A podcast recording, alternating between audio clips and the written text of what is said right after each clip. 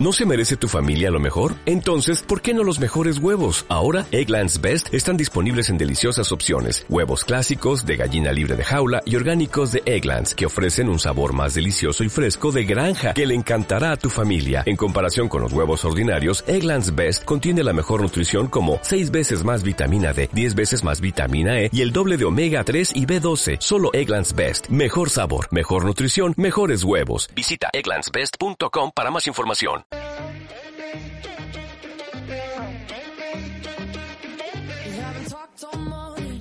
Y terminamos por hoy con esta maravillosa recopilación de entrevistas de Mundo Emprende. Pero antes queremos recomendarles de nuevo uno de los mejores títulos para leer este verano.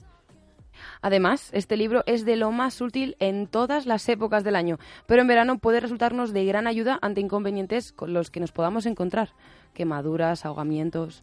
Los accidentes en general son una causa importante de morbimortalidad y especialmente en edades tempranas. Con el libro del que les hablamos a continuación, El Guía Burros Primeros Auxilios, su autor quiere mostrar la importancia de los primeros auxilios para ayudarnos a conocer cómo actuar ante diversas circunstancias o accidentes que habitualmente ocurren en la vida diaria y que, llegado ese momento, no sabemos tratar por falta de conocimientos. Esta guía nos cuenta desde dónde se debe ubicar el botiquín en una vivienda familiar hasta cómo actuar en problemas de salud habituales como puede ser la fiebre. El autor de esta guía es Javier Cano, enfermero que cuenta con 20 años de experiencia como supervisor del Hospital Universitario de Albacete, licenciado en antropología por la Universidad Complutense de Madrid. Además, estudió psicología y compagina su actividad profesional desde hace 18 años con la formación de personal sanitario y divulgación de temas de interés social y sanitario. Se encuentra al otro lado del teléfono. Muy buenos días, Javier. Buenos días. Para que todos entremos un poquito en materia, ¿qué son los primeros auxilios? Bueno, pues los primeros auxilios no son ni más ni menos que unas medidas, diríamos que unas actuaciones que vamos a aplicar con carácter de urgencia y que nos van a permitir actuar quizás de forma inmediata. ¿En qué situaciones? Pues ante una persona que esté enferma, una lesión, o ante accidentes, ¿vale? Y nos van a permitir quizás actuar en el propio lugar donde ocurre el acontecimiento. Y de esta forma, con estas actuaciones, lo que vamos a hacer es ganar tiempo, ¿sabes? Ganar tiempo para que eh, la lesión no empeore, para que no vaya más, como bien dice el libro, para salvar vidas, y actuamos de forma precaria hasta que podamos acudir a un centro especializado. Y Javier, ¿por qué decidiste escribir esta guía? ¿Dónde viste la necesidad? Bueno, realmente hay muchas muchas publicaciones al respecto, ¿no? Eh, de esto hay bastante escrito, pero pienso que a veces nos topamos con que son o demasiado densas, muy extensas, realmente son poco prácticas y la gente, digamos, no la lee fácil, ¿vale? No fácil. Y Yo cre veía, bueno, la necesidad de hacer una guía en el mismo planteamiento de todos los guías burros, ¿no? Fáciles de entender, fáciles de utilizar sobre todo, ¿vale? ¿Y a quién va dirigido este libro? O sea, todo el mundo podemos tener acceso a él, lo podemos entender, vamos a aprender. claro, realmente la necesidad era dirigirlo a toda la población, a todo el público en general, tenga o no conocimientos, ¿vale? Al respecto, ¿no? Porque realmente un accidente, un problema, nos vamos a, nos vamos a topar con él en cualquier lugar y en cualquier circunstancia, ¿vale? Pues eso, bueno, pues realmente tanto personal sanitario como no sanitario, pero más enfocado al público en general. Y en el libro hablas desde quemaduras, heridas, intoxicaciones. Tratas un montón de, accidentes que podemos tener o que nos pueden surgir y cómo tratarlos. Pero ¿cuáles son los más comunes que puede ayudarnos a resolver el guía burros?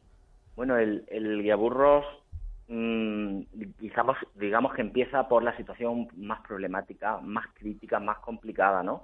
Con la que nos podemos topar, que es con una parada cardiorrespiratoria. Entonces, pues se inicia pues, con los conocimientos básicos de lo que es una reanimación cardiopulmonar básica, que son ni más ni menos que, digamos, unas recomendaciones que hay a nivel internacional, ¿vale? Que cada cierto tiempo se revisan y están basadas en la evidencia, la evidencia científica, ¿no? Entonces, principalmente lo que es una RCP básica, reanimación cardiopulmonar básica, pero luego también pues ya se extiende más en temas de primeros auxilios, quemaduras, magia, traumatismos, luz del día, fracturas, esguinces, traumatismos genocefálicos y, bueno, ahogamientos y atragantamientos que son muy, frecuentes en esta época. Eso te iba a preguntar. Ahora que estamos en verano, ¿cuáles son esos casos más comunes con los que podemos encontrarnos? Los problemas en verano, que digamos que se potencian un poquito más, todo relacionado con el tema de las playas, las piscinas, como no, el tema de los ahogamientos, ¿vale? Los golpes de calor, suele ser bastante... Eh, el otro día en el, en el telediario realmente daba unas cifras altísimas de gente que lleva ya ahogada este verano, ¿vale? Sobre todo los niños, principalmente en niños, no solo en niños, pero en niños. Hay que recordar que los niños, aunque sepan nada, deben de estar siempre supervisados por algún adulto, algún mayor, ¿vale? Pero también es muy habitual en esta época de verano, por las quemaduras solares, los golpes de calor, las picaduras.